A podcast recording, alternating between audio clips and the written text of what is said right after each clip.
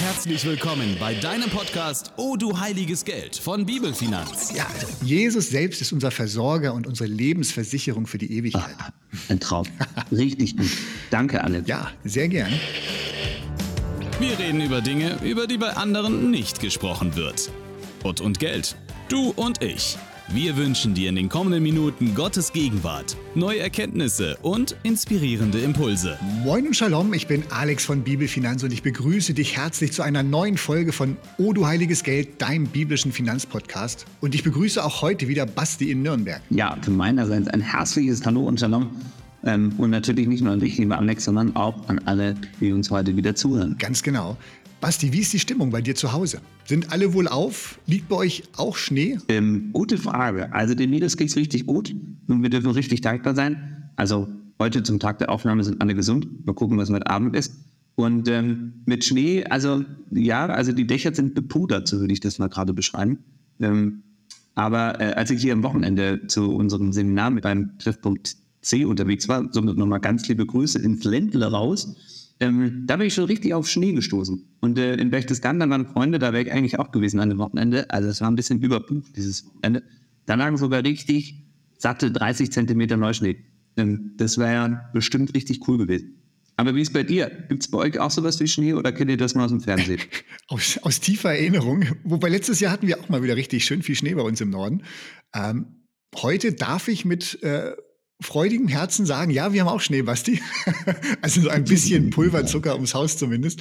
Ähm, schön für die Optik beim Rausschauen, wirklich Schnee eigentlich nicht. Äh, und sonst, ja, abgesehen von ein wenig Husten, sind eigentlich alle auch gesund und munter. Also die Basics im grünen Bereich. Aber auch sonst darüber hinaus gibt es eigentlich gerade keinen großen Grund zum Klagen. Ich bin einfach dankbar, freue mich auf die Adventszeit, die vor uns liegt und die wahrscheinlich nicht so ruhig und besinnlich ist, wie ich es mir jedes Jahr vornehme, aber ich freue mich trotzdem drauf. Ja, ich übe es auch von Jahr zu Jahr ausleihe. Ähm, aber Alex, guck mal, ey, da haben wir in den letzten Folgen ja ein richtiges Fass aufgemacht. Also mit direktem Sprung in die letzten Tage der Welt. Und kaum gibt man dem Podcast auch noch so einen heißen Titel wie ähm, Insight. Und schwupps, springen einem die Zuhörerzahlen schon um die Ohren. Ähm, das ist schon Wahnsinn. Somit, Freunde, stellt euch darauf ein, unsere Podcast-Folgen heißen ab jetzt Finanzen in der Insight 1 bis 1000. Ähm, das kommt nämlich anscheinend richtig gut an. Ach, Basti, ich weiß nicht, ob das die beste Idee wäre, jetzt einfach jede Folge Insight zu nennen. Ich glaube, irgendwann können die Leute das nicht mehr hören. Aber grundsätzlich, ja, Insight, das ist einfach ein Thema, was, glaube ich, wieder ganz neu in den Fokus rückt. Und weißt du was? Ich glaube, so eine gewisse Naherwartung der Wiederkehr Jesu hat auch durchaus was Positives. Jesus nutzte ja auch selbst dieses Bild vom Dieb in der Nacht. Und wenn du so einen Dieb erwartest, dann bleibst du einfach aufmerksam und schläfst nicht unbekümmert ein. Und von daher glaube ich, kann so eine Assoziation unserer Zeit mit der Endzeit auf jeden Fall helfen, dass auch wir nicht geistlich müde werden oder gar einschlafen. Ja, das stimmt, Alex. Und es wäre mächtig gelogen, wenn die aktuellen Entwicklungen in Israel nicht nochmal ganz neu zum Nachdenken einfach anregen. Ähm, und natürlich hat es auch bei mir ganz viele neue Fragezeichen irgendwie ausgelöst und bei dir. Und ähm, wir haben in der letzten Folge jetzt ja nicht geschafft, äh, alle unsere Fragen eigentlich selbst mit uns zu besprechen. Somit gehen wir doch einfach mal in Runde zwei. Wir hatten aufgehört, dass du sagtest, es ist aus deiner Sicht schwer, wenn nicht sogar unmöglich, sich materiell auf diese Endzeit vorzubereiten, so wie es ja letztlich in der Bibel auch beschrieben ist. Und du hattest dich vor allem an Matthäus 24 und Offenbarung 6 orientiert. Ich habe es noch gut im Ohr, wie du gesagt hast, dass weder schöne Goldreserven im Keller noch eine ausgeklügelte Selbstversorgung wirklich helfen, wenn wir zum Beispiel an die aktuelle Lage in Israel oder im Gazastreifen denken. Das ist ja ganz viel Wohlklang in meinen Ohren, vor allem wenn ich an all die Gespräche denke, in denen wir mit Mandanten über das Thema Sicherheit nachdenken. Aber ich habe auch noch im Ohren, dass du meintest, dass es andere Wege gibt, wie wir uns auf die Endzeit vorbereiten können. Und die Frage ist einfach, was meinst du damit konkret? Und dazu mal noch kurze Side Note. Das Wort Endzeit gibt es in der Bibel ja eigentlich gar nicht. Ja, Basti, da sind wir wieder mitten im Thema. Und ich blätter jetzt einfach mal eine Seite weiter, gehen im Kapitel weiter, Matthäus Evangelium in Kapitel 25. Wir sind immer noch im Kontext dieser sogenannten Endzeitrede und wie du richtig bemerkt hast eben, eigentlich spricht Jesus ja hier von den letzten Tagen. Wir nennen es nur gerne vereinfacht die Endzeit. Und Jesus erzählt hier Gleichnisse, wie es sein wird, wenn er einmal wiederkommt. Unter anderem das Gleichnis von den klugen und von den törichten Brautjungfern.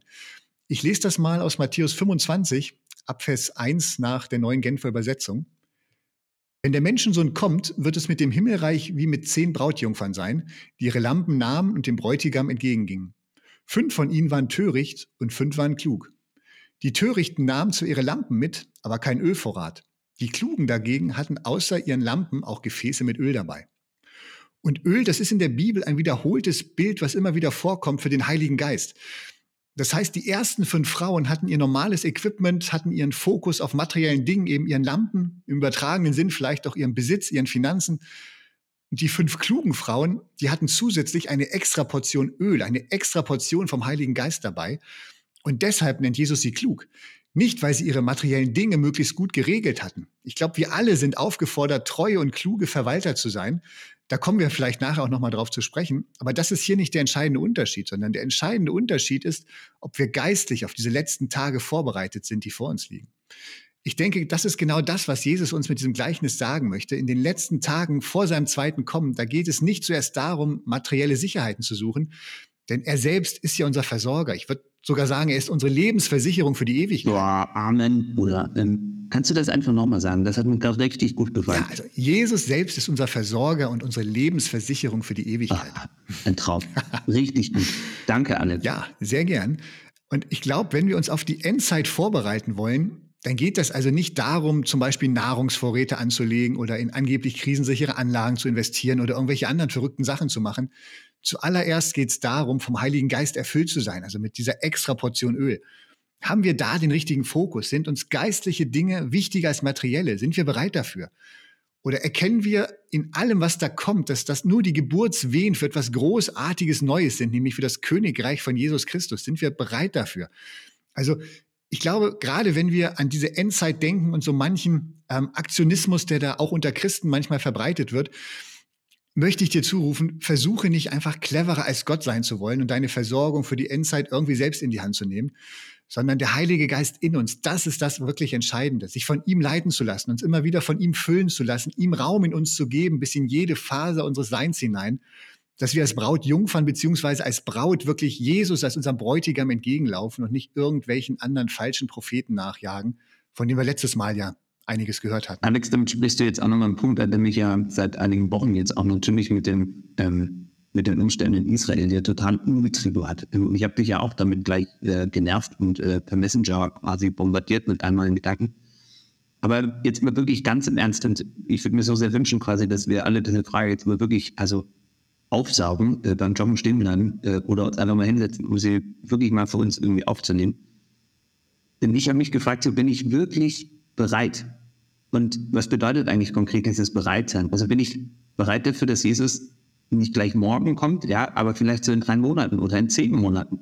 Also sehr bald, aber noch nicht gleich morgen, weil morgen, heute kann ich nicht mehr so viel verändern. Aber was ist, wenn ich noch einen gewissen Zeitraum einfach in Vorbereitung hätte, dieser Wehen sozusagen der letzten Tage? Ähm, was würde ich denn dann ändern, um wirklich auch bereit zu sein? Also ich glaube, das ist wirklich die entscheidende Frage, Basti. Sind wir bereit? Und wie du schon richtig gesagt hast, um die Frage beantworten zu können, müssen wir wirklich erstmal schauen, was bedeutet das eigentlich, bereit zu sein? Und wenn wir in dieser sogenannten Endzeitrede von Jesus bleiben, da berichtet er spannenderweise umgekehrt von Menschen beziehungsweise von deren Tätigkeiten, wo Menschen offensichtlich nicht bereit waren. Also in Matthäus 24, Abvers 37 sagt er zum Beispiel, bei der Wiederkunft des Menschensohnes wird es wie in den Tagen Noahs sein. Damals vor der großen Flut aßen und tranken die Menschen, sie heirateten und wurden verheiratet, bis zu dem Tag, an dem Noah in die Arche ging. Sie merkten nichts, bis die Flut hereinbrach und sie alle hinwegraffte. So wird es auch bei der Wiederkunft des Menschensohnes sein. Also die Leute waren offensichtlich nicht bereit. Und Lukas ergänzt diese Stelle noch mit Lot in Lukas 17 ab Vers 28. Es wird auch sein wie in den Tagen Lots. Die Menschen aßen und tranken, sie kauften und verkauften, sie pflanzten und bauten. Doch an dem Tag, als Lot Sodom verließ, regnete es Feuer und Schwefel vom Himmel und sie kamen alle um. Genauso wird es an dem Tag sein, an dem der Menschensohn wiederkommt. Diese Menschen, die Jesus hier beschreibt, waren offensichtlich eben nicht bereit. Ihr Fokus lag auf ganz verschiedenen anderen Dingen. Also Jesus sagt hier zum Beispiel Essen und Trinken, also die Befriedigung grundlegender Bedürfnisse. Pflanzen und bauen, also gestalten, vermehren, kaufen und verkaufen, also Handel treiben, Geschäfte machen. Da könnte man sagen, okay, das sind materielle Dinge, darauf soll unser Fokus nicht liegen. Aber ich finde es spannend, dass Jesus auch das Heiraten, Beziehung zu Menschen im gleichen Atemzug nennt mit Kaufen und Verkaufen. Daher glaube ich, all das, was Jesus hier aufzählt, das sind jetzt nicht irgendwie per se böse Sachen, ganz im Gegenteil. Das gehört zum normalen Leben völlig dazu. Und ich glaube, deswegen wäre es auch falsch, wenn wir jetzt rangehen würden und sagen, wir klammern das komplett aus und stellen diese Aktivitäten komplett ein. Luther soll ja auch noch gesagt haben, selbst wenn ich wüsste, dass morgen die Welt unterginge, würde ich heute noch ein Apfelbäumchen pflanzen. Gut, jetzt kann man sich über Apfelbäume sicherlich streiten, ob das sinnvoll wäre oder nicht. Aber ich glaube, was er damit ausdrücken wollte, ist einfach, es geht nicht darum, diese Dinge einzustellen, sondern was wichtig ist, dass diese Aktivitäten nicht zum Kern unseres Lebens werden. Wenn sich alles nur noch um Saufen, Fressen, um Beziehungen, um sexuelle Kontakte, um das Business, um Investments oder um machtvolles Gestalten dreht, dann leben wir einfach am eigentlichen Leben vorbei. Und Jesus möchte, dass er die oberste Prio in unserem Leben hat, vor all diesen anderen genannten Punkten. Und ich glaube, wenn er und sein Königreich wirklich die oberste Priorität in unserem Leben haben, dann, dann sind wir wirklich bereit. Alex, das erinnert mich auch total an deinen Lieblingsvers, ja. Also als Jesus die Bergpredigt hält und äh, in Matthäus 6,33 ja sagt, macht das Reich Gottes zu eurem wichtigsten Anliegen, lebt in Gottes Gerechtigkeit und er wird euch alles geben, was ihr braucht. Ähm, unglaublich gut und so schwer ins Hirn zu kriegen. Ja, Amen dazu. Genau, Basti. Vielen Dank, dass du hier meinen Lieblingsvers zitierst. Aber ja, er fasst das, finde ich, wunderbar zusammen, was es aus meiner Sicht bedeutet, wirklich bereit zu sein. Gern geschehen. Also von Herzen gern. Ja, also Jesus die oberste Priorität zu geben, das ist, glaube ich, wirklich das Entscheidende. Auch wenn uns das vielleicht Nachteile einbringen sollte. Ne? Wir hatten letztes Mal über ähm, Verfolgung, Tod gesprochen. So weit möchte ich vielleicht gar nicht gehen, aber ich denke, wir sollten einfach auch dann die Fahne, wo Jesus draufsteht, hochhalten, wenn uns das eben vielleicht Nachteile einbringen sollte, dass wir mit dem Namen Jesus in Verbindung gebracht werden. Auch wenn dadurch im Business vielleicht Geschäftspartner verloren gehen oder wir andere nicht für uns gewinnen können, aber Jesus soll trotzdem die oberste Prio haben. Ich vergleiche das einfach mal, würde jemand zu dir sagen, Basti, hey, ich mache nur Geschäfte mit dir, wenn du dich von deiner Ehefrau trennst, dann würdest du das ja hoffentlich auch nicht machen und dich nicht darauf einlassen. Und genauso, glaube ich, sollte das auch bei Jesus sein, dass wir bewusst zu ihm stehen dürfen. Und mein lieber Freund Frank hat es neulich ähm, mit einer bemerkenswerten Frage wunderbar auf den Punkt gebracht, die wir so ähnlich auch in unserer Beratung einsetzen. Also liebe Grüße, Frank, gehen raus an dich nach Meckenheim. Er sagte, wenn Finanzen kein Engpass wären, was würdest du anders machen? Und ich glaube, das bringt uns schnell auf die Spur, wo wirklich die wahren Prios in unserem Leben liegen. Oder wo wir vielleicht auch Nachholbedarf haben, an welchen Stellen. Amen dazu, Alex. Ich würde gerne einfach mal ein bisschen praktisch werden. Also ich glaube, dass wir im Herzen sind wir uns einig, wir wollen Jesus an erste Stelle stellen und, ähm, und wir wollen diesen Prioritäten einfach wirklich einfach die richtige Anordnung geben. Aber wie kann sich das eigentlich praktisch in unserem Leben zeigen? Also wie können wir sicherstellen, dass wir Gott wirklich wichtiger als alles andere nehmen? Also zum Beispiel mit den Finanzen. Es geht ja nicht einfach ähm, also es geht ja nicht nur um dieses Lippenbekenntnis, sondern ich möchte es doch auch wirklich mit Leben füllen, also wirklich danach trachten und das wirklich auch sichtbar werden lassen. Ähm, was meinst du, sollen wir konkret machen oder wie können wir das sicherstellen? Dass da ja, mir fällt dazu, gerade was Finanzen angeht, eine Bibelstelle aus dem Jakobusbrief ein, wo es ziemlich praktisch wird. Jakobus, der Halbbruder von Jesus, der beschreibt auch wieder Menschen, die offensichtlich nicht bereit waren. Und zwar in Jakobus 5, Vers 3. Da sagt er, ihr habt Reichtümer angehäuft und das, obwohl wir am Ende der Zeit leben. Ist auch wieder spannend. Jakobus lebte offensichtlich auch schon in dieser Naherwartung der Endzeit. Wir leben am Ende der Zeit, schrieb er vor fast 2000 Jahren. Und er kritisiert die Reichen, dass sie nur Schätze für sich selbst gesammelt haben, Reichtümer für sich selbst angehäuft haben. Und wer unseren Basiskurs online gemacht hat, der weiß, jeder von uns gehört global betrachtet zu den reichsten Menschen unseres Planeten. Selbst wenn du in Deutschland ein Empfänger des Bürgergeldes bist, gehörst du im weltweiten Vergleich trotzdem zu den Top 10 Prozent der Menschen mit dem höchsten Einkommen. Von daher glaube ich, dieser Vers richtet sich nicht nur an Millionäre oder gar Milliardäre, sondern letztendlich an uns alle, die wir hier in Mitteleuropa leben. Ich fürchte, wir sind häufig viel mehr selbst Täter als Opfer, viel mehr als uns vielleicht lieb ist. Von daher, ich lese diesen Vers von Jakobus nochmal im Zusammenhang vor. Jakobus 5 ab Vers 1. Und nun zu euch Reichen weint und klagt wegen all des Unheils, das über euch hereinbrechen wird. Der Tag kommt, an dem euer Reichtum verrottet sein wird. Motten werden eure Kleider zerfressen und euer Gold und Silber wird von Rost überzogen sein. Das erinnert ja auch total an die Worte Jesu aus Matthäus 6, 19, ähm, wo er ja sagt, sammelt euch keine Reichtümer hier auf Erden, wo Motten und Rost sie zerfressen und wo Diebe einbrechen und sie stehlen. Ganz genau. Und Jakobus sagt dann weiter, dieser Rost wird als Beweis gegen euch dienen, wörtlich, er wird Zeugnis gegen euch ablegen und wird euch zugrunde richten, als wäre er ein Feuer, das euer Fleisch verzehrt. Denn ihr habt Reichtümer angehäuft und das, obwohl wir am Ende der Zeit leben. Schlimmer noch, den Arbeitern, die eure Felder bestellen, habt ihr den Lohn vorenthalten. Ein Unrecht, das zum Himmel schreibt. Die Hilferufe derer, die eure Ernte einbrachten, sind dem Herrn, dem allmächtigen Gott zu Ohren gekommen. Alex, dieses Schreien klingt irgendwie super aktuell, äh, vielleicht lauter als vielleicht vor 2000 Jahren zumindest medial wahrgenommen. Ähm, ich denke da gerade total an den Wunsch nach fairen Löhnen und Arbeitsbedingungen in dieser globalisierten Welt. Ähm, klingt irgendwie auch alles sehr ja, realistisch. Definitiv. Und Jakobus schließt dann diesen Appell, ihr habt hier auf der Erde ein Leben im Luxus geführt und habt euch dem Vergnügen hingegeben. Und auch das erinnert mich an diese Worte von Jesus ne, aus dieser Endzeitrede, ein Leben voll Luxus und Vergnügen, also Essen, Trinken, Heiraten, Verheiraten, Pflanzen, Bauen, Kaufen, Verkaufen. Und Jakobus schließt dann, ihr habt euch alles gegönnt, was euer Herz begehrt und habt euch damit höchstpersönlich für den bevorstehenden Schlachttag gemästet, den Tag des Gerichts. Also hier eine ganz praktische, eindringliche Anleitung für Finanzen, wie wir zeigen können, dass Gott wirklich die oberste Priorität in unserem Leben hat. Nicht primär Schätze für uns anlegen, sondern für andere.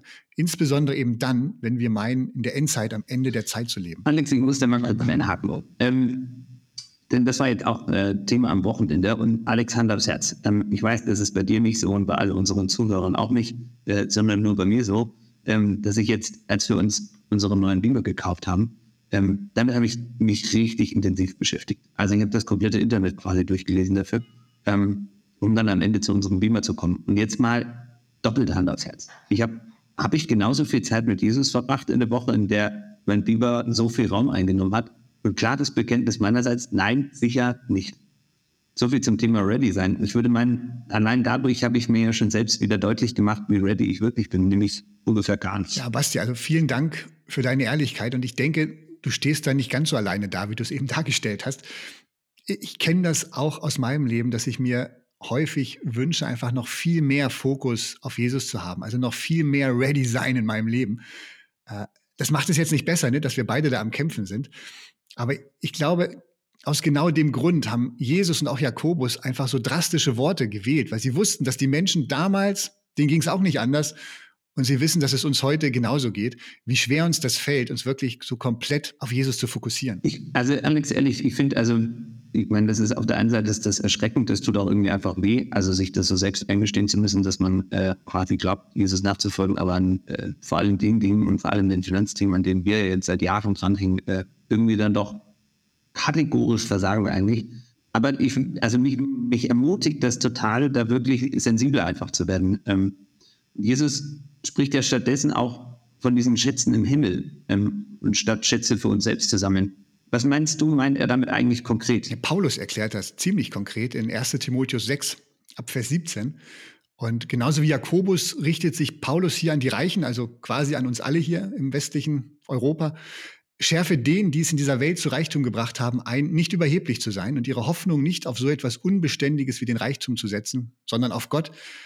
Denn Gott gibt uns alles, was wir brauchen, in reichem Maß und möchte, dass wir Freude daran haben. Also andere Übersetzungen sagen, dass wir genießen, ja, Gott möchte, dass wir auch genießen. Das heißt, Basti, du darfst doch deinen Beamer genießen. Ne? Das ist quasi die gleiche Zusage wie aus Matthäus 6, 33. Gott gibt uns, was wir brauchen, denn er möchte, dass wir Freude daran haben, dass wir eben auch genießen können. Ich glaube, das ist nicht falsch, wenn wir ähm, auch mal Zeiten haben, wo wir uns vielleicht um das Investment kümmern, in dem Fall den Beamer, da Zeit reinstecken. Ähm, die, das Gleichgewicht insgesamt muss halt stimmen. Ne? Wenn ich über meinen Beamer jetzt Jesus völlig vergesse, äh, dann wird's gefährlich. Ähm, aber ganz wichtig, wir dürfen uns auch was gönnen, wir dürfen Freude daran haben. Auch das gehört zu Gottes Plan für unser Leben. Aber dann heißt es weiter, äh, ermahne sie, also neben dem Genießen auch Gutes zu tun, freigebig zu sein, ihren Besitz mit anderen zu teilen. Wenn ihr Reichtum in solchen Taten besteht, ist das im Hinblick auf ihre Zukunft eine sichere Kapitalanlage und sie werden das wahre Leben gewinnen. Und das finde ich total verrückt, oder was die diese Stelle? Also wir Deutschen sehen uns ja so nach Sicherheit beim Geldanlegen. Erst recht in Krisenzeiten, vielleicht sogar in der Endzeit. Und Paulus spricht hier von einer sicheren Kapitalanlage. Finde ich richtig gut. Also für alle, die mal einen Beamer brauchen, meldet euch total gerne. Ich hätte jetzt einen. Ähm, und ähm, das, was Paulus hier sagt, das ist verrückt, weil das war Predigtthema am Sonntag. Ähm, also wir hatten die Predigt am Sonntag überschrieben wie kann ich in solchen Zeiten noch sicher investieren. Ähm, und dass wir hier ehrlicherweise in Deutschland schon einen kleinen Treffer dran haben, weil wir uns so sehr nach Sicherheit sehen, obwohl wir eine der wohlhabendsten Nationen der Welt sind, ähm, das hat auch am Sonntag, glaube ich, die letzte Reihe realisiert. Ähm, aber zurück, diese Erkenntnis ist ja schon mal bekannt, das ist ein guter Anfang. Aber was sagt Paulus im Timotheusbrief weiter dazu? Ja, ich glaube, er meint das Gleiche ähm, letztendlich wie, wie Jesus in Matthäus 6, Vers 20, was du eben schon gesagt hattest. Sammelt euch Schätze im Himmel, wo sie weder Motten noch Rost fressen und wo Diebe nicht nachgraben und stehlen. Also Schätze im Himmel, wo sie wirklich sicher sind. Wo es keine Kursrückgänge, keine Katastrophen gibt. Und Paulus liefert dazu jetzt die konkrete Anleitung zu dem, was Jesus gesagt hat, wie wir eben solche Schätze im Himmel als sichere Kapitalanlage sammeln können. Also erstens, tue Gutes mit dem Geld. Zweitens, gib es gerne und großzügig an Bedürftige. Lass Großzügigkeit vielleicht genauso selbstverständlich werden in deinem geistlichen Leben wie Beten, Bibel lesen und in den Gottesdienst gehen. Und das Dritte, sei nicht nur beim Geld großzügig, sondern teile auch deinen Besitz großzügig mit anderen. Also nochmal zusammengefasst, gerade wenn wir meinen, am Ende der Zeit zu leben, sollen wir Geld und Besitz nicht primär für uns einsetzen, sondern gute Werke damit tun, großzügig an Bedürftige geben, Besitz gemeinschaftlich mit anderen teilen, solange einfach noch die Möglichkeit dafür ist. Und ich vergleiche das einfach mal mit einem Beispiel so einer Währungsreform. Ja, stell dir vor, es würde eine Währungsreform bevorstehen und wir würden eine neue Währung bekommen. Aber nicht wie damals beim Euro, wo wir alte D-Mark-Bestände umtauschen konnten, sondern ohne die Option zum Umtausch. Es gibt einfach eine neue Währung und alles, was vorher war, wäre wertlos. Wenn wir das wüssten, dass demnächst eine solche neue Währung kommt, ja, mit der das bisherige Geld wertlos würde, auch wenn wir den genauen Tag, die genaue Stunde nicht kennen, dann würden wir doch das aktuelle Geld noch schnell in die Dinge investieren, die uns wichtig sind und es nicht horten, damit es dann wertlos wird. Und ich meine jetzt nicht, es irgendwie in Gold, Edelmetalle oder Diamanten oder sonst was anzulegen, sondern es wirklich in die Dinge zu investieren, die uns wichtig sind, einfach weil wir wissen, es wird demnächst wertlos sein. Alex, das tut richtig weh, was du gerade gesagt hast. Ähm, weil das, ganz ehrlich, Alex, das kostet einfach unglaublich viel Vertrauen. Also, ich versetze mich mal ganz kurz äh, in mein eigenes Leben. Also in Zeiten, in denen die Welt um uns herum wilder wird und die Wehen irgendwie, von der ja auch in Offenbarung gesprochen werden, zunehmen. Man sich nach Orientierung und Sicherheit ja letztlich sehnt das soll nicht jetzt völlig was, der gern als vermeintlich logisch zu denken ist. Also, das ist ja völlig verrückt und konträr zum Denken der Welt. Also, weltlich würden wir sagen, komm, raff deine Dinge zusammen, bring deine Schäfchen ins Trockene. Ähm, jetzt nicht nur für dich vielleicht sogar persönlich, sondern vielleicht auch um deine Liebsten irgendwie zu schützen. So, und da sagt Paulus jetzt einfach, gib großzügig, teil mit anderen, dann gewinnst du das wahre Leben. Das erinnert mich gerade auch sehr an Sprüche 3, 5 bis 6. Da steht ja, vertraut von ganzem Herzen auf den Herrn und nicht auf deinen Verstand. So wird er dir den richtigen Weg weisen.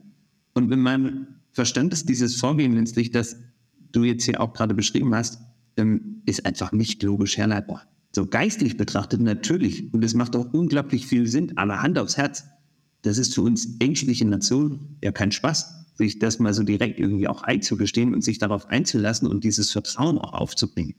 Und Alex, ich möchte nochmal auf einen Satz von Paulus zurückkommen, den du eben zitiert hast. Wenn ihr Reichtum in solchen Taten besteht, dann werden sie das wahre Leben gewinnen. Das, das, also das, das ist ja schon mächtig. Also. Ja, absolut. Und ich kann das nur bestätigen, was du eben gesagt hast, Basti. Die Bibel ist echt an vielen Stellen extrem herausfordernd. Von daher habe ich auch gar kein Problem mit den Bibelstellen, die ich nicht verstehe. Ne? Die, die ich verstehe, sind schon krass und, und genug. Ähm, die Bibel sagt, gib und du wirst gewinnen, gib und du wirst empfangen. Und zwar Versorgung und das wahre Leben, das wirkliche, echte, tiefe Leben, so wie Gott es sich für uns vorstellt und wonach wir uns im tiefsten Inneren ja auch sehen, ein Leben voll Sinn und Freude, unabhängig vom Kontostand. Aber das kriegen wir eben nicht, indem wir zusammenraffen und äh, ansparen und anhäufen, sondern indem wir geben. Total verrückt. Weißt du, Alex, eigentlich ist das, was du hier gerade auch nochmal gesagt hast, irgendwie, also geistlich betrachtet aus meiner Sicht total logisch. Es macht auch aus der Perspektive Gottes für uns so unglaublich viel Sinn, aber und das müssen wir uns einfach auch an diesem Punkt mal eingestehen. Die Frage ist doch einfach, wie sehr glauben wir wirklich, dass das, was wir da gelesen haben, das, was uns Paulus, Jesus, Gott letztlich auch mit der ganzen Bibel mitgegeben hat, einfach stimmt. Und das ist für uns ja, die wir auch noch viel haben, gar nicht so leicht, glaube ich, das einfach nüchtern betrachtet zu akzeptieren. Das ist komplett gegen den Strom schwimmen. Das braucht nicht nur viel Mut, sondern letztlich auch unglaublich viel Glauben, denn mit dem Verstand ist letztlich dieses Vorgehen ja leider nicht logisch herzuleiten.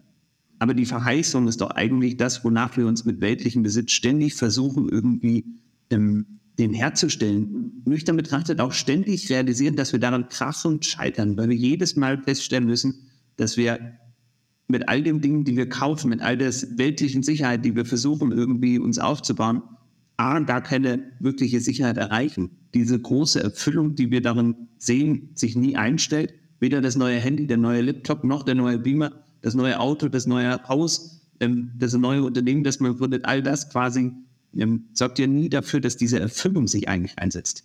Und vielleicht hilft es uns ja einfach zu realisieren, dass wir mit diesem weltlichen Weg irgendwie, der, der klingt zwar logisch, Aber nüchtern betrachtet funktioniert der einfach nicht. Und jetzt hatten wir die Frage ja auch am Wochenende, deswegen bin ich gespannt, was du dazu sagst, Alex.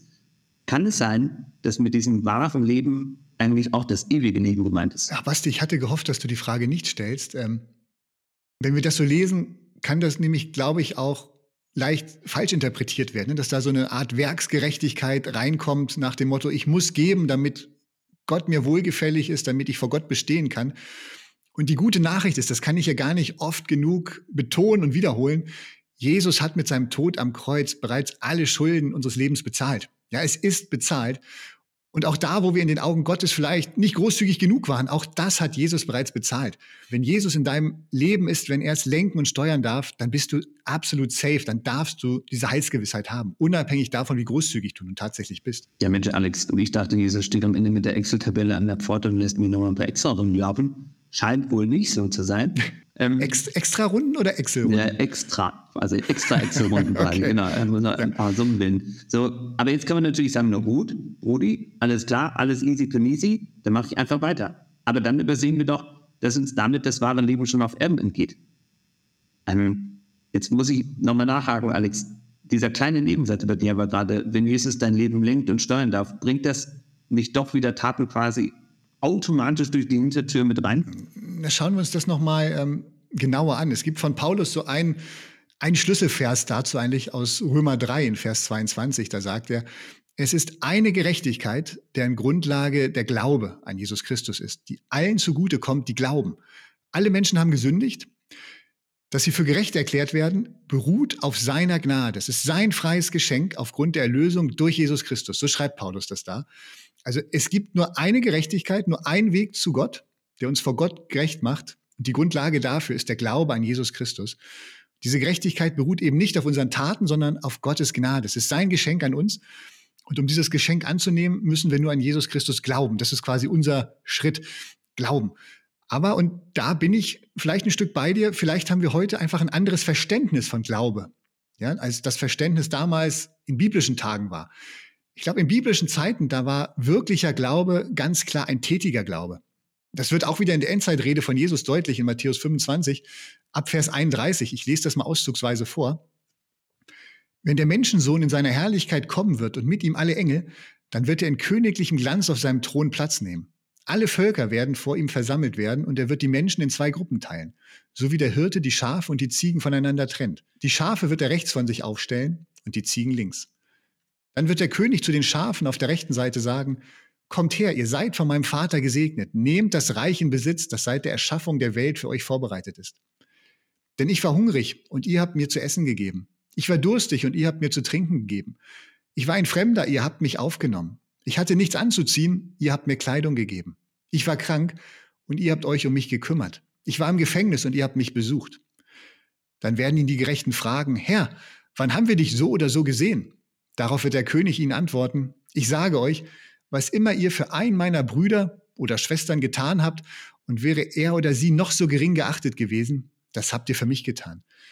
Und was Jesus hier aufzählt, sind auch wieder ganz konkrete Tätigkeiten, mit denen wir ausdrücken können, dass Gott und seine Liebe zu den Schwachen uns wichtiger ist als alles andere im Leben. Also den Hungernden zu essen geben, den Durstigen zu trinken, den Fremden eine Heimat, den Bedürftigen Kleidung, den Kranken Pflege, sie besuchen, den Gefangenen Zeit und Aufmerksamkeit schenken. Und ganz nebenbei, glaube ich, sammeln wir durch solche Tätigkeiten auch schon wieder Schätze im Himmel.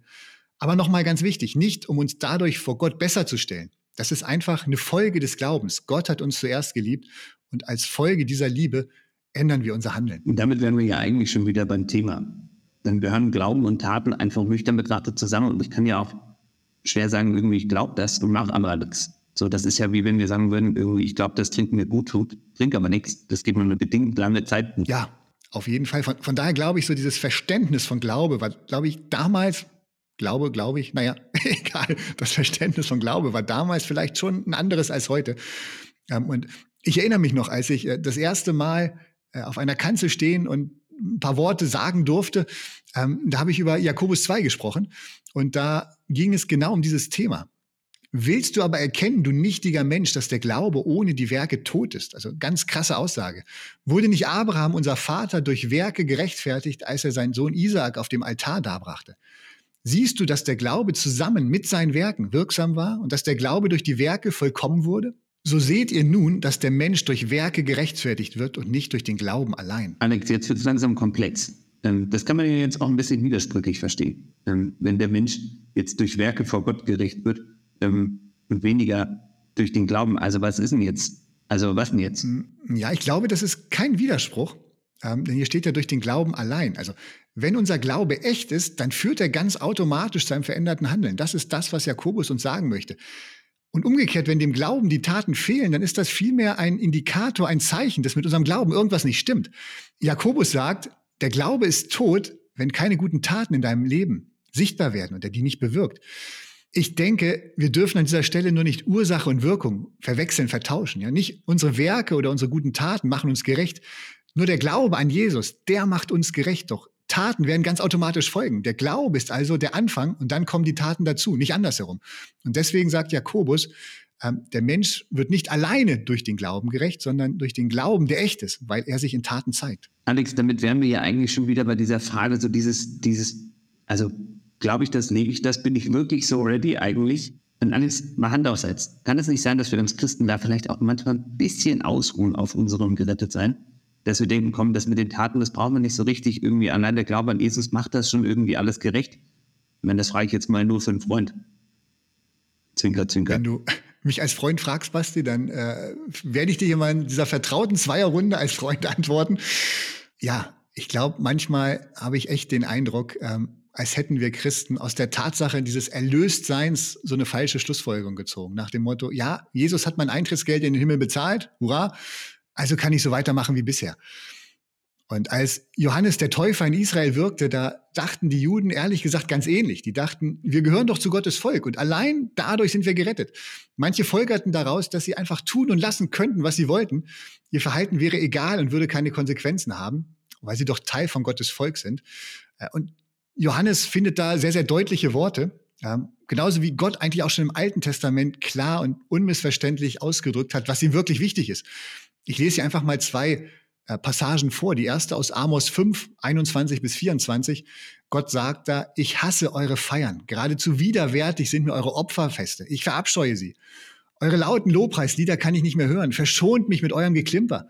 Setzt euch lieber für die Gerechtigkeit ein. Das Land, das Recht soll das Land durchströmen wie ein nie versiegender Fluss. Oder Jesaja 58, da heißt es in den Versen drei bis sieben. Warum siehst du es nicht, wenn wir fasten? werfen sie mir vor. Also Israel fragt das Gott und Gott antwortet darauf, wie bringt ihr denn eure Fastentage? Ihr fastet zwar, aber gleichzeitig zankt und streitet ihr, schlagt mit roher Faust zu. Wenn das ein Fasten sein soll, dann höre ich eure Gebete nicht. Denkt ihr, mir einen Gefallen zu tun, wenn ihr bloß auf Essen und Trinken verzichtet, den Kopf hängen lässt und euch in Trauergewändern in die Asche setzt? Ist das ein Tag, an dem ich, der Herr, Freude habe? Nein, ein Fasten, das mir gefällt, sieht anders aus. Löst die Fesseln der Menschen, die man zu Unrecht gefangen hält. Befreit sie vom bedrückenden Joch der Sklaverei. Gebt ihnen ihre Freiheit wieder. Schafft jede Art von Unterdrückung ab. Teilt euer Brot mit den Hungernden. Nehmt Obdachlose bei euch auf. Und wenn ihr einem begegnet, der in Lumpen herumläuft, gebt ihm Kleider. Helft, wo ihr könnt. Verschließt eure Augen nicht vor den Nöten eurer Mitmenschen. Autsch, ehrlich gesagt. Dachte eigentlich, das macht doch mein Sozialstaat und die Kirche alles für mich. Denn man zahlen wir doch so viel Steuern und äh, spenden auch ganz großzügig. Aber das klingt jetzt eher nach, das ist nicht nur damit gemeint. Ich glaube, man kann das vielleicht auch tatsächlich ein bisschen outsourcen, aber tatsächlich nicht nur. Ähm, ganz ehrlich, ähm, ich glaube, genauso denken wir, denke ich manchmal. Äh, und es tut tatsächlich weh, das so zu erkennen, wie du es vorhin auch schon gesagt hast. Und Jesus an dieser Stelle vorhin, wo wir von den Schafen und den Ziegen ähm, gelesen haben und wo Jesus sagt, eines, was ihr einem meiner Geringsten getan habt, das habt ihr mir getan. In dieser Stelle Matthäus 25 bezog sich Jesus genau auf das, was Jesaja hier ähm, in Jesaja 58 geschrieben hat. Und Jakobus leitet seine Aussage, dass der Glaube ohne Taten tot ist, auch mit einem sehr konkreten praktischen Beispiel ein, das eigentlich genau in diese Richtung zielt, von der Jesaja hier gesprochen hat. Jakobus 2, ich lese mal ab Vers 14. Liebe Brüder und Schwestern, welchen Wert hat es, wenn jemand behauptet, an Christus zu glauben, aber an seinen Taten ist das nicht zu erkennen? Kann ihn ein solcher Glaube vor Gottes Urteil retten? Stellt euch vor, eure Gemeinde, dort sind einige in Not. Sie haben weder etwas anzuziehen noch genug zu essen. Wenn nun einer von euch zu ihnen sagt, ich wünsche euch alles Gute. Hoffentlich bekommt ihr warme Kleider und könnt euch satt essen. Was nützt ihnen das, wenn ihr ihnen nicht gebt, was sie zum Leben brauchen? Genauso nutzlos ist ein Glaube, der sich nicht in der Liebe zum Mitmenschen beweist. Er ist tot. Und nun könnte jemand sagen, der eine glaubt, der andere tut Gutes. Ihm müsste ich antworten, zeig doch mal deinen Glauben her, der keine guten Taten hervorbringt. Meinen Glauben kann ich dir zeigen. Du brauchst dir nur anzusehen, was ich tue. Wann endlich wirst du törichter Mensch einsehen, dass der Glaube nichts wert ist, wenn wir nicht auch tun, was Gott von uns möchte? Donner der Alex. Also manchmal schafft man das wirklich relevante Bibelstellen Eigenschaft gekonnt zu überlesen. Ähm, das tut also heute ist wirklich, also tut ein bisschen weh, Alex.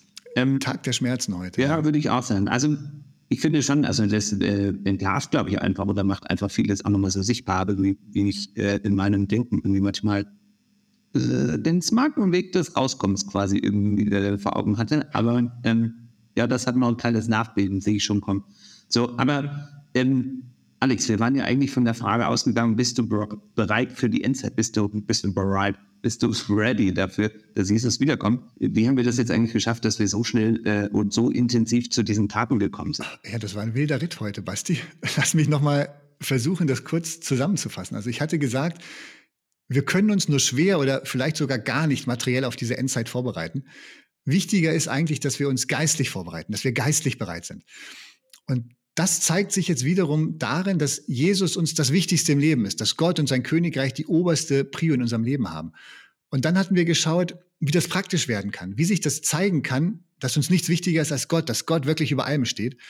Und wir hatten uns verschiedene Bibelstellen angeschaut, die zeigen, wie das gehen kann. Also selbstlos Gutes tun, hungernden, durstigen, anderen Bedürftigen geben, ohne etwas zurückzuerwarten, den Besitz gemeinschaftlich mit anderen teilen, den Fremden eine Heimat geben, den Kranken pflegen, sie besuchen, äh, den Gefangenen Zeit, Aufmerksamkeit schenken. Solche Taten gehören für die Autoren der Bibel einfach zu einem echten Glauben dazu. Also nicht nur fromm daherreden, so wie wir das jetzt äh, machen, sondern wirklich Taten sprechen lassen. So wie Jakobus es sagt, mein Glauben kann ich dir zeigen, du brauchst dir nur ansehen, was ich tue und dann wirst du sehen, wie ich glaube. Und ich glaube, auf wen das zutrifft, der ist wirklich bereit. Also, dass wir vielleicht auch gerade diese Stelle von Jakobus eben, ne, dass wir nicht nur schnell sagen, ach komm, ich bete für dich, sondern nein, ich pack jetzt tatkräftig an und, und helfe dir, deine Not zu lindern. Alex, das war wirklich ein Bild. Und ich glaube, dass wir diese, diese Kombination einfach aus, aus diesem Glauben einfach, dass Jesus wiederkommen wird und diese Taten, die damit zusammenhängen, einfach und auch so völlig konträr zu unserem weltlichen Grunddenken einfach oder zu unserer menschlichen Logo, zu unserem Verstand passen, realisieren, das ist für mich schon nochmal wirklich zum Teil sicherlich auch schmerzhaft, aber auch augenöffnend gewesen. Aber mich ermutigt das total, jetzt noch wirklich nah darauf zu sein, was Gott mir aufs Herz legt, diese Bedürfnisse auch wirklich wahrzunehmen und zu sehen und auch wirklich Täter des Wortes zu werden. Ähm, somit wirklich ganz lieben Dank für diese Zusammenfassung. Und Alex, wir haben jetzt zwei Podcast-Folgen mittlerweile zum Thema Endzeit gemacht und wenn wir, ähm, wir sind schon immer noch nicht mit allen Punkten durch und äh, das schreit nach Folge 3, 4, 5 und 6. Mal gucken, ob wir das machen. Aber Alex, wenn du jetzt trotzdem nochmal so ein Fazit ziehen solltest, so, was nimmst du ganz persönlich jetzt aus diesen endzeitlichen Gedanken für dich nochmal mit? Also für mich ist es so ein Stück weit die Erkenntnis, dass es eigentlich völlig egal ist bei all diesen Spekulationen über die Offenbarung, was jetzt hinter diesen Zeichen der Zeit steht eigentlich ist es völlig egal, ob wir die Zeichen der Zeit richtig oder falsch deuten. Am Ende sollten wir einfach versuchen, heute, jetzt, im Hier und Jetzt so bereit wie möglich zu sein. Also egal, ob Jesus heute wiederkommt, morgen oder vielleicht auch erst in weiteren 2000 Jahren. Wichtig ist, dass wir heute bereit sind. Und daher ist es wirklich gut, dass die Menschen schon kurz nach Jesu Himmelfahrt meinten, jetzt ist es soweit, Jesus kommt bald wieder, ne? so wie Jakobus schon sagte zu den Reichen, gerade jetzt, wo wir in den letzten Tagen leben. Fakt ist, wir sind heute dichter an der Wiederkehr Jesu dran als jede andere Generation vor uns. Aber das galt auch für jede Generation vor uns genauso. Wenn wir uns dieser Naherwartung, wenn wir uns der stellen und in ihr leben, ich glaube, dann werden wir einfach eher für Jesus bereit sein. Dann beschäftigen wir uns mit dem, was Jesus wichtig ist, was ihm wirklich am Herzen liegt. Und was mir in diesem Zusammenhang letzte Woche auch nochmal bewusst geworden ist, es gibt ja nicht nur diese weltliche Endzeit. Jeder von uns hat ja auch seine ganz persönliche Endzeit. Von beiden kennt nur Gott das Datum und die Uhrzeit. Und wenn du das Ende der weltlichen Endzeit nicht erleben solltest, dann auf jeden Fall deine persönliche Endzeit, also das persönliche Verfallsdatum deines irdischen Lebens hier auf der Erde. Und auch vor dem Hintergrund sollten wir so leben, als könnte es schon heute so weit sein. Und das will ich dich gerne fragen. Wärst du dann im Reinen mit deinem Leben, mit deinen Entscheidungen, mit deinen Beziehungen? Bist du da so versöhnt, dass du wirklich heute vor deinen Schöpfer treten könntest? Oder gibt es vielleicht noch Dinge, die du vorher klären in Ordnung bringen solltest? Und wenn dir da jetzt was durch den Kopf geht, wo du sagst, Mensch, das muss ich auf jeden Fall vorher noch erledigen, bevor dieser persönliche Tag X kommt, dann möchte ich dich heute einfach challengen, das nicht auf die lange Bank zu schieben, sondern mach dich auch da bereit, erledige es am besten, bevor unsere nächste Podcast-Folge in 14 Tagen rauskommt. Nimm dir das vielleicht als Deadline zu sagen, okay, all das, was ich in meinem Leben noch in Ordnung bringen möchte, bevor ich vielleicht einmal sterbe, mach das in den nächsten 14 Tagen. Geh das wirklich an Mach dich da bereit. Alex, das finde ich ist eine riesengroße Aufgabe, aber ich finde die richtig gut. Ähm, ich nehme das wirklich mit. Also ich, ich, will das wirklich die nächsten 14 Tage nochmal wirklich bewegen. Ähm, und das mit den Challenges, das finde ich sowieso großartig. Das hatten wir früher, hatten wir das ganz oft gerade. Hatten wir das sogar, wir, also das waren so die ersten Folgen, hatten wir immer wieder von Challenges, das Sport. Punkte quasi. Zum Abschluss mag ich mal noch ein paar Zeilen aus einem Roman, der so ein bisschen die Story der Bibel verarbeitet hat, nochmal vorlesen. Ähm, und so vielleicht nochmal einen guten Schluss mitzugeben. Jesus ging voran und die Erlösten folgten ihm. Gemeinsam schritten der Bräutigam und seine Braut durch die Perlentore in die goldene Stadt. An der Quelle des Lebens drehte sich Jesus noch einmal um, als wollte er eine Botschaft aus der Ewigkeit zurück in die Zeit senden. Er sagte, wer durchhält und den Sieg erringt, wird dies alles besitzen. Seid gewiss, ich komme bald. Und die Erlösten antworteten ihm, Amen, ja, komm, komm bald, Herr Jesus. Und in diesem Sinne wünschen wir euch allen von Herzen Gottes reichen Segen. Wir hoffen sehr, dass euch diese Folge nochmal inspirieren durfte, nochmal ein paar Dinge irgendwie nochmal sichtbar werden durften. Und ähm, falls ihr noch Fragen habt, lasst uns die total gerne zukommen. Ähm, vielleicht gibt es ja doch nochmal so Runde 3. Das war wieder eine Folge O du heiliges Geld, der Podcast von Bibelfinanz. Hat dir gefallen? Dann abonnier uns. Du hast Fragen zu der Folge oder inhaltliche Ideen für neue Podcasts? Dann freuen wir uns auf deine Kommentare oder mail uns an info@bibelfinanz.de. Weitere Informationen, Termine und Podcastfolgen findest du online unter bibelfinanz.de.